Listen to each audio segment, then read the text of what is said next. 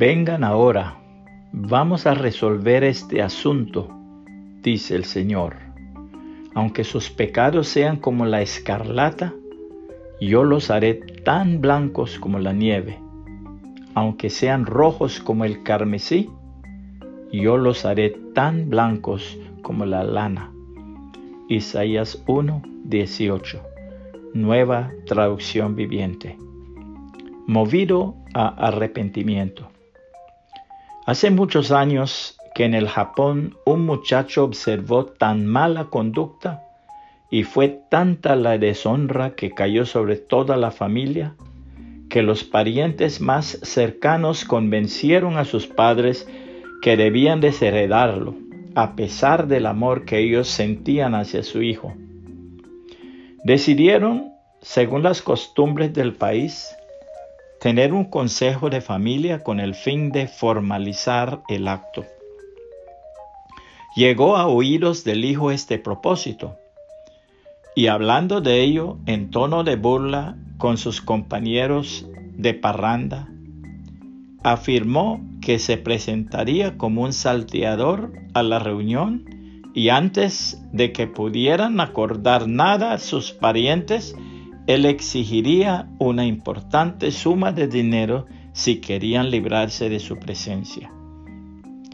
Llegó la noche y se encaminó a la casa donde estaba reunida la familia. Por el ojo de la cerradura vio a todos sentados alrededor de la mesa y dispuestos a firmar el documento por el cual se le desheredaba. Dicho documento iba pasando de mano en mano hasta que al llegar a las del padre, éste con lágrimas en los ojos vaciló. ¿Y si mi hijo, dijo entristecido, y si mi hijo fuera capaz de enmienda? Oh sí, agregó la madre, dejemos pasar algún tiempo, tal vez vuelva en sí. Insistieron los parientes en que los padres firmaran el documento. Y otra vez estos apelaron al argumento de la posibilidad de un cambio de conducta en la mala vida de su hijo.